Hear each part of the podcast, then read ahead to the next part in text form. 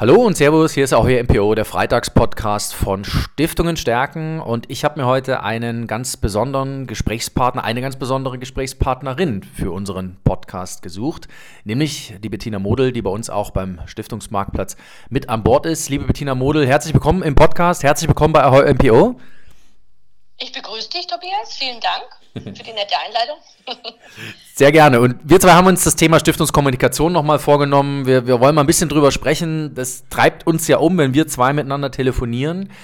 Ähm, was lässt Stiftungen eigentlich häufig daran scheitern, äh, zu kommunizieren, ihre Geschichte zu erzählen? Was glaubst du, woran liegt es? Man kann ja viel darüber spekulieren, man kann da auch sinnieren, aber was meinst du? Du sprichst ja das äh, klare Wort gerne gelassen aus. Was ist es, was die Stiftung immer noch so ein bisschen beim Kommunizieren hinter Berg halten lässt?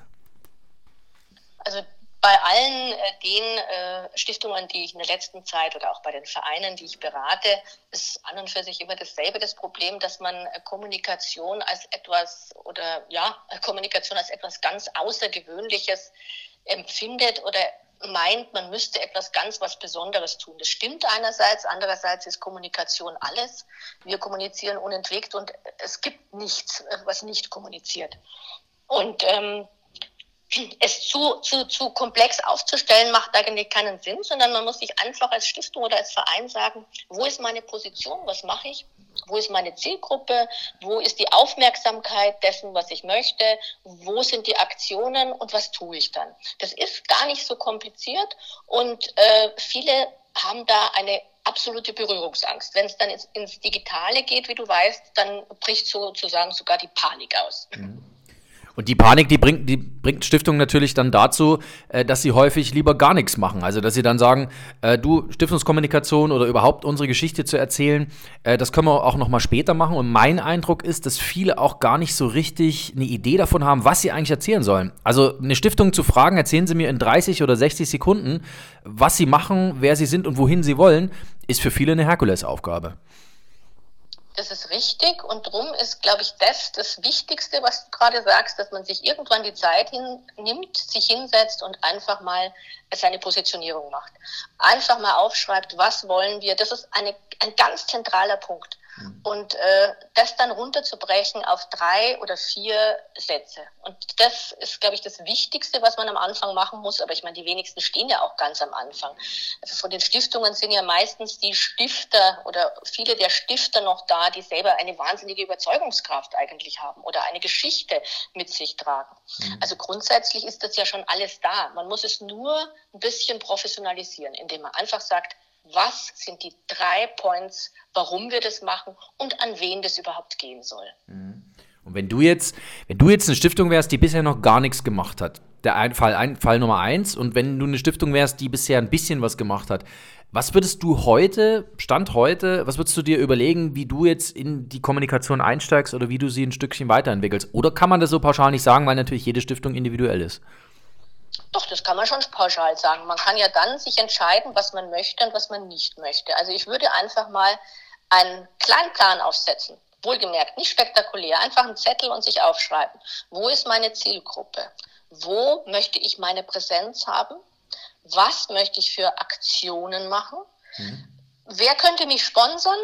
Und äh, was ist das gesamte nachhaltige Ziel, kann man noch ansetzen. Bei Zielgruppen fällt einem doch sicher einiges ein, was am speziell, was sprechen wir die Jungen an, sprechen wir Ältere an. Es gibt auch einen, einen mhm. Spendenmonitor, wo man sehen kann, welche Bereiche sich äh, sehr positiv entwickeln, welche weniger positiv. Da kann man unheimlich viel machen. Und diese paar Dinge einfach auszufüllen und einfach mal ein Brainstorming zu machen. Wo sind die Zielgruppen? Wo ist meine Präsenz? Wo sind meine Aktionen? Äh, hat man dann schon einen richtigen Plan, weil man nämlich relativ schnell weiß, was man nicht möchte. Ja. Das heißt, es ist völlig wurscht, ob ich eine kleine, eine mittlere oder eine große Stiftung bin. Äh, es geht am Ende des Tages darum, erstmal anzufangen, wirklich mit diesem weißen Blatt Papier, oder? Also gut, ich meine, große braucht es nicht mehr, mehr. Äh, große Stiftungen, wie du weißt, haben eigene Marketingabteilungen und natürlich schon einen Plan. Da wird dann nur mehr umgeändert oder umstrukturiert. Also viele sind ja schon aufgestellt, wie du weißt, und haben jetzt das Problem, dass sie nicht gern in die digitale Kommunikation gehen mhm. möchten. Die ist aber im Moment ganz wesentlich.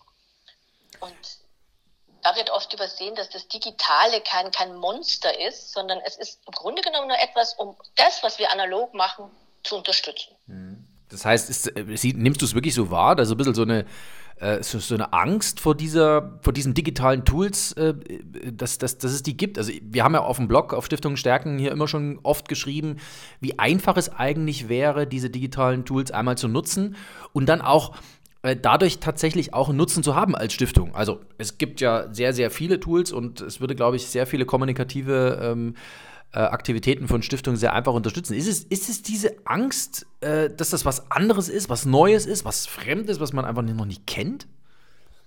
Ja, Tobias, du bist da, du, du kannst dir das wahrscheinlich gar nicht vorstellen, aber du musst dir, du musst dir mal vorstellen, es gibt in, in diesem Land äh, Vereine und Stiftungen, die sind äh, außerhalb von Städten, die haben teilweise noch ein schlechtes Netz, die haben teilweise einen Computer und jetzt stell dir mal vor, der hat plötzlich ein Portfolio von so und so viel Plattformen, er hat die Idee von Instagram, Facebook, LinkedIn äh, und noch vielleicht äh, drei andere Online-Plattformen. Jetzt kannst du dir vorstellen, was das für den bedeutet. Er weiß überhaupt nicht, wohin soll er denn überhaupt? Das ist praktisch wie wir früher, als wir aus dem Osten in den Westen gekommen sind. Wir wussten im Supermarkt erstmal auch nicht, wo wir hin müssen. Richtig, genau. Und ich kann mich gut erinnern, ich meine, ich bin ja auch kein typischer, äh, äh wie soll man sagen, digitaler Nativer. Mhm. Äh, ich bin 65 geboren und ich habe viele Dinge in der Stiftung erst gelernt. Also sprich, Instagram habe ich schätzen gelernt, als ich einen, einen Spendenlauf organisiert habe. Ich habe ge gelernt, was, was für ein tolles Instrument das zum Beispiel ist, um unterschiedliche Laufgruppen anzusprechen. Nur als Beispiel. Das ja. kann jetzt jede andere Stiftung mit ihren Veranstaltungen auch machen. Das ist ein Verteiler, den kriegst du sonst niemals hin hin. Das habe ich schätzen gelernt und habe mich da natürlich auch eingearbeitet äh, und merke, es ist ein unheimlich guter Weg für Stiftungen, jetzt gerade auch in unserer Zeit, äh, trotzdem weiterarbeiten zu können. Und es ist ein unheimlich guter Weg, äh, ist genau der richtige Begriff, wenn man das Ganze dann weiterspinnt. Viele erzählen mir, uns, dass sie jetzt ins Fundraising einsteigen wollen. Also, dass sie Fundraising-Aktivitäten starten wollen. Und da ist ja kom ohne Kommunikation alles nichts. Also im Fundraising, das wird ohne Kommunikation, ohne dass ich in diesen Kanälen auf diesen Plattformen unterwegs bin, dass ich dort bin, wo meine potenziellen Nutzer sind, da bin ich, da funktioniert doch Fundraising überhaupt nicht, oder? Nee, also die Grundlage von Fundraising ist Kommunikation. Ähm, und die, wir fangen mit Fundraising an. Es gilt im Übrigen jetzt dasselbe bei Fundraising wie bei der Kommunikation. Dieselben Fragen muss man sich stellen. Wo ist meine Zielgruppe? Wo will ich hin? Mhm. Wo will ich präsent sein? Was sind meine Aktionen? Das ist ja im Grunde genommen auch Fundraising. Mhm immer mit dem Ziel, Menschen anzusprechen.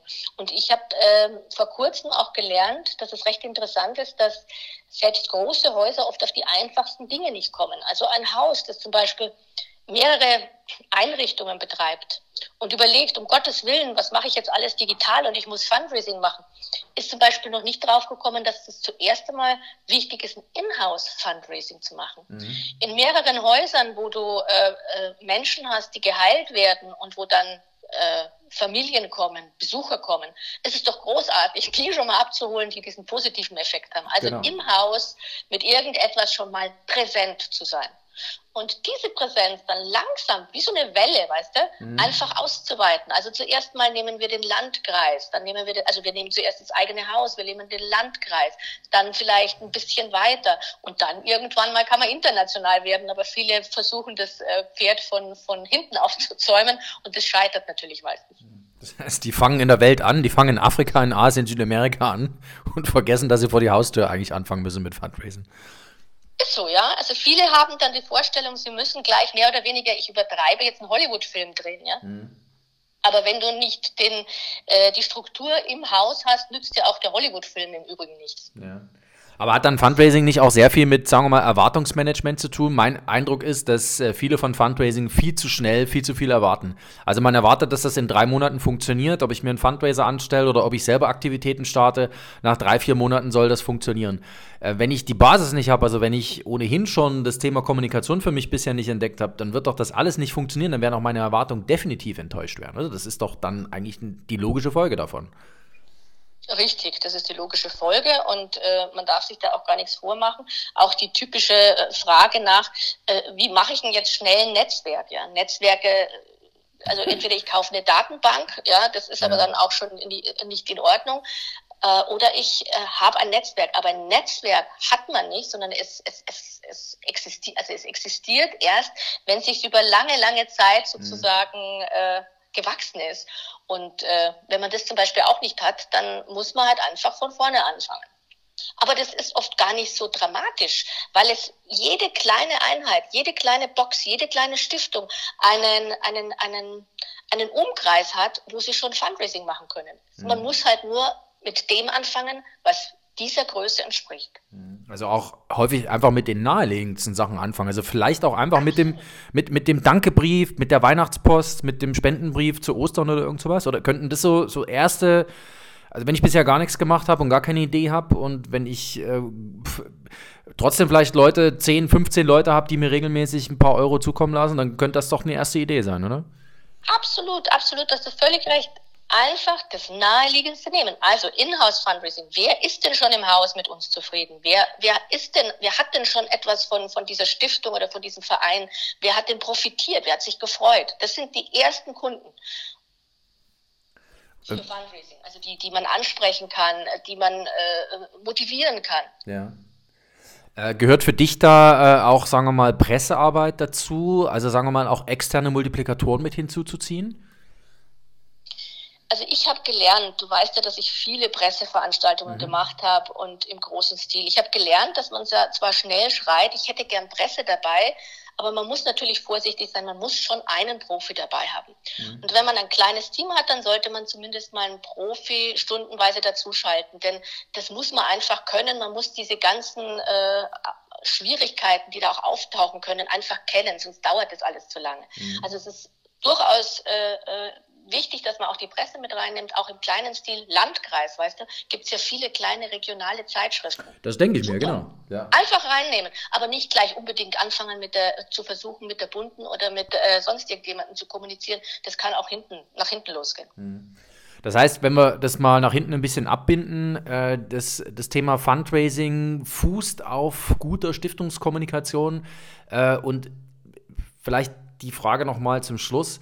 Ist es ein bisschen die Angst vorm Scheitern, die Stiftungen überwinden müssen, damit sie, sagen wir mal, erfolgreich kommunizieren? Es gibt den Arbeitskreis Stiftungskommunikation beim Bundesverband Deutscher Stiftungen. Ähm, da treffen sich ja immer wieder Stiftungen jetzt auch in diesen organisierten Webkonferenzen, um sich dort gegenseitig über ihre, sagen wir mal, kommunikativen Maßnahmen auszutauschen. Vor kurzem war das äh, Thema Trendiness. Wie trendy ist Ihre Stiftung in der Stiftungskommunikation? Ja, also äh, ich habe für mich dann sofort gedacht, okay, ich muss als Stiftung wahrscheinlich nicht auf jeden Trend aufspringen, aber so den einen oder anderen Trend, den kann man wahrscheinlich schon mitmachen und vor allem die Angst überwinden, gar nichts zu machen. Also ich glaube, das ist immer das Schlimmste, wenn man gar nichts macht. Ich meine, wo soll denn dann irgendwie ein Anknüpfungspunkt von draußen kommen? Also bei Trend, trendy und, und, und sexy Auftritt muss man echt aufpassen, nach meinem Dafürhalten. Es muss authentisch sein. Ja? ja, ja. Der, es, muss, ihr, es muss etwas mit dem Haus zu tun haben. Und natürlich kann man für alles äh, ähm, Bereiche finden, die sexy sind, ja? die mhm. witzig sind. Auch für die kleinste Einheit. Aber es darf nicht etwas sein, was man sich einfach von irgendeiner anderen Stiftung oder irgendeinem anderen Haus versucht, einfach überzustülpen. Ich schwöre dir, das merkt jeder Spender sofort. Da gibt es eine unglaubliche Sensibilität, mhm. wenn es nicht dazugehört, wenn es als, als, als, als Fremdkörper empfunden wird. Ja, ich glaube, authentisch sein, das ist tatsächlich so eines der zentralen oder einer der zentralen Begriffe, die man äh, in dieser in dieser Disziplin Stiftungskommunikation äh, kennen muss. Äh, letzte Einschätzung von dir zu dem Thema. Ähm, wenn wir, wir reden viel über die Pflichten von Stiftungsvorständen. Da gehört Vermögen dazu, da gehören natürlich Projekte dazu. Äh, wenn wir jetzt mal einen Kuchen machen, Stiftungskommunikation, äh, wenn wir es irgendwie aufteilen könnten, wie viel der Pflichten oder des Pflichtenkatalogs macht Stiftungskommunikation für dich aus? Ist es ein kleines Kuchenstück mit 3% oder sind es 20% oder wohin wird sich das vielleicht künftig entwickeln? Meinem Dafürhalten nach wird es künftig definitiv mehr werden, weil es mehr werden muss, weil wir uns in dieser Welt bewegen, in der Kommunikation einfach alles ist, oder? Naja, also wenn du mich so, mich persönlich als Fan von Kommunikation fragst, Durch? Äh, äh, da muss ich sagen, es ist ein Dreiviertel von allem. Und zwar aus dem einfachen Grund, weil jeder Vorstand ja auch eine interne Kommunikation hat. Mhm. Also alles das, auch das Thema Finanzen ist ja auch für mich ein Teil der Kommunikation. Das ja. siehst jetzt vielleicht du anders, aber für mich ist das alles Kommunikation. Mhm. Das heißt also, wie kommuniziere ich mit Bankhäusern, ist ja auch ein Teil von Kommunikation. Wie kommuniziere ich denn über Finanzen mit mit der Community. Mhm. Das ist auch eine Art der Kommunikation. Darum sehe ich das jetzt natürlich ein bisschen äh, ja, kommunikationslastiger. und auch die, die alles, was in einem Haus ist, die, alles, was mit dem Vorstand zu tun hat, mit dem Aufsichtsrat, mit deinen Mitarbeitern, ist alles Kommunikation. Ja. Also wir sind da gar nicht so weit auseinander, weil ich glaube, dass wenn man über die Vermögensanlage künftig als Stiftung nicht mehr sauber und transparent kommuniziert, nicht mehr erzählt, was man da gemacht hat, dann läuft man schnell ein Reputationsrisiko rein. Ich glaube, das ist, ja, ich glaube, das ist für Stiftungen was, was äh, sie, glaube ich, völlig unterschätzen in der heutigen Zeit. Aber deine Einschätzung, ich muss ehrlicherweise sagen, ich teile die, sonst würden wir uns auch mit dem Thema Stiftungskommunikation nicht so intensiv inzwischen beschäftigen. Ich glaube auch, dass es eigentlich eine der Kerndisziplinen künftig sein wird, äh, die Stiftungsvorstände auch mitbringen müssen. Das heißt, es wird auch nichts mehr bringen, mir irgendeinen äh, naja, Sesselpupser ist jetzt der falsche Begriff, aber du weißt, was ich meine. Ja, also jemanden einzustellen als Stiftungsvorstand, der einfach kein kommunikatives Talent hat, ich glaube, das wird für viele Stiftungen äh, kein Spaß mehr werden. Liebe Bettina, ich danke dir sehr. War ein spannendes Gespräch. Wir haben eine gute Viertelstunde durchgehalten. Falscher Begriff, aber ich glaube, wir haben einige Aspekte angesprochen. Mich sehr gefreut, dass du dir Zeit genommen hast. Ich bedanke mich ganz, ganz herzlich bei dir und äh, ich glaube, dass dieses Thema noch richtig äh, ins Rennen kommt und denk dran, elftes Gebot, langweile nicht. Das ist für alle, die äh, Stiftungen haben und Kommunikation machen, ganz wichtig. Ja, und damit hast du uns auch schon die Überschrift diktiert. Das finde ich sehr schön. ich danke dir herzlich. Sehr gerne. Ja, und äh, Sie, liebe Zuhörer, bleiben Sie uns gewogen hier auf Stiftungen stärken, dem Blog von stiftungsmarktplatz.eu. Natürlich gibt es nächste Woche eine neue Folge von Ahoy MPO, unserem Freitagspodcast. Bleiben Sie dran. Tschüss.